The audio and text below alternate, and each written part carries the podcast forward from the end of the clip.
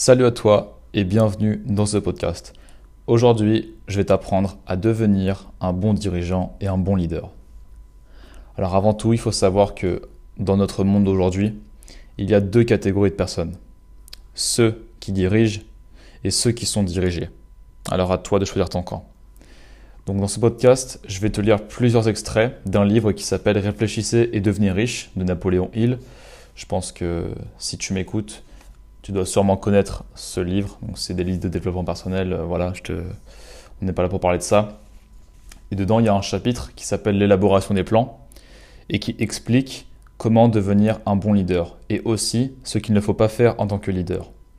Donc je vais commencer euh, par la question pourquoi est-ce que certains dirigeants échouent-ils? 1. La négligence des détails. Un dirigeant efficace doit savoir organiser et maîtriser les fonctions inhérentes à sa charge. Pour pouvoir modifier ses plans ou accorder toute son attention à quelques événements urgents, il ne doit pas être trop occupé. Il doit prendre l'habitude de se décharger de tous les détails sur des collaborateurs efficaces. 2. Le refus de rendre d'humbles services.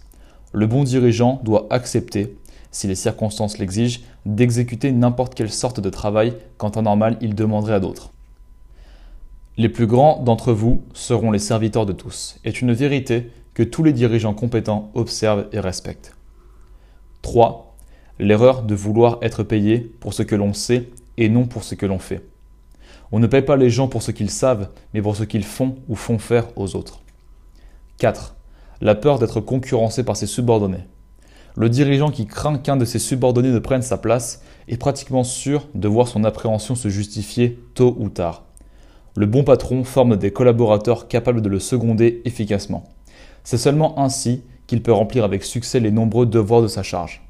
Un bon dirigeant peut, grâce à sa connaissance approfondie de son travail et le magnétisme de sa personnalité, accroître l'efficacité de ses subordonnés et les encourager à travailler davantage et mieux qu'il ne le ferait sans son aide.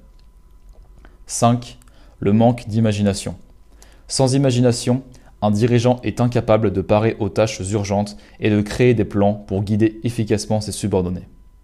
6. L'égoïsme.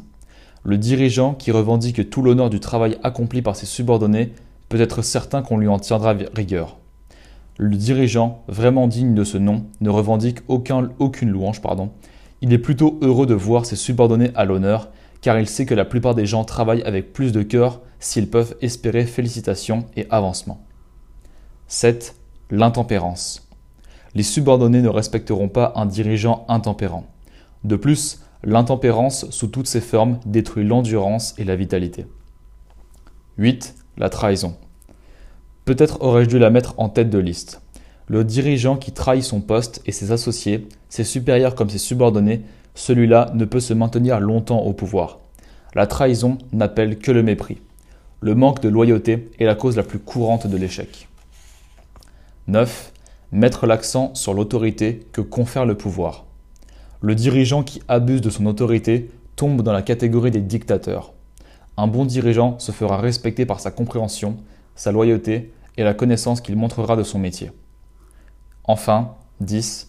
Mettre l'accent sur son titre. Un dirigeant compétent n'a pas besoin de titre pour se faire respecter de ses subordonnés.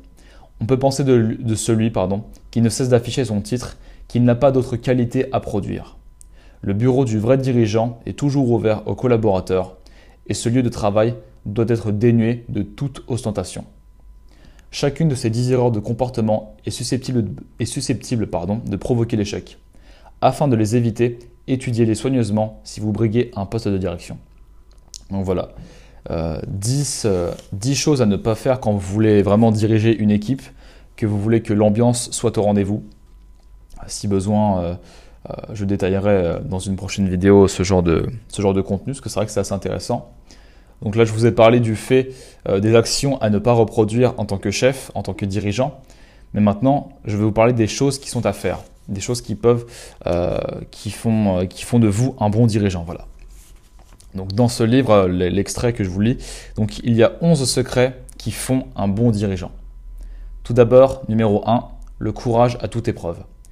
Aucun subordonné ne désire être dirigé par un chef qui manque de confiance en soi et de courage. Aucun subordonné intelligent ne sera dominé longtemps par un tel dirigeant. 2. La maîtrise de soi. Celui qui n'est pas capable de se maîtriser ne pourra jamais maîtriser les autres. La maîtrise de soi est un puissant exemple que le plus intelligent des subordonnés voudra retenir. 3. Un sens aigu de la justice.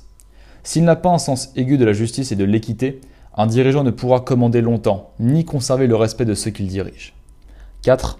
La sûreté dans la décision. Celui qui hésite à prendre une décision montre qu'il n'est pas sûr de lui et ne peut donc diriger les autres avec succès. 5. La précision des plans. Le bon dirigeant doit planifier son travail et travailler son plan. Un patron qui agit à l'aveuglette, sans plan précis et facile à exécuter, est semblable à un bateau sans gouvernail. Tôt ou tard, il s'échouera. 6. L'habitude d'en faire plus que les autres. Un bon dirigeant désire toujours en faire plus qu'il n'en demande à ses subordonnés. 7. Une personnalité irréprochable. La fonction de dirigeant exige le respect. Les subordonnés ne respecteront pas celui dont la personnalité n'est pas irréprochable. 8. La sympathie et la compréhension. Le bon dirigeant doit éprouver de la sympathie pour ceux qu'il dirige et essayer de comprendre leurs problèmes. 9. Le respect du détail. Pour réussir, un bon dirigeant ne devra négliger aucun des détails inhérents à sa charge. 10. La volonté d'assumer toute la responsabilité. Un dirigeant est responsable des erreurs et des fautes de ses subordonnés. S'il essaie d'esquiver cette responsabilité, il ne restera pas longtemps en place. Si un subordonné commet une erreur et se montre incompétent, son patron doit se considérer lui-même comme fautif. Et enfin, 11. La coopération. Un patron, pour réussir, doit comprendre et appliquer le principe de l'effort en commun, être capable d'obtenir de ses subordonnés qu'ils fassent de même. La direction appelle le pouvoir et le pouvoir demande la coopération. Voilà les 11 secrets pour euh, faire de vous un bon dirigeant, écrit par euh, Napoléon Hill, et donc aussi bah, les, les 10, ouais, si je ne me trompe pas, il y en a bien 10, c'est ça, euh, 10 raisons de, de, pourquoi les dirigeants échouent. Donc voilà, j'espère que ce podcast vous aura été utile. Si vous, euh, euh vous désirez bah, devenir patron, devenir vraiment diriger une équipe, je pense que ça peut vraiment vous servir. Même c'est un très bon livre honnêtement, je l'ai fini très récemment et je pense que c'est vraiment un très bon livre avec des, beaucoup de principes qui sont vraiment très, euh, comment dire, mais il y a beaucoup de détails. C'est pas, c'est pas des petits résumés en quelques lignes. C'est, très spirituel comme, euh, comme, euh, comme philosophie de, de, pensée. Pour ceux qui l'ont déjà lu, bah, il y en a qui savent qu'en principe, il y a le désir, la foi, l'autosuggestion, voilà, enfin plein de principes qui même chacun pourrait avoir leur propre podcast, leur propre vidéo.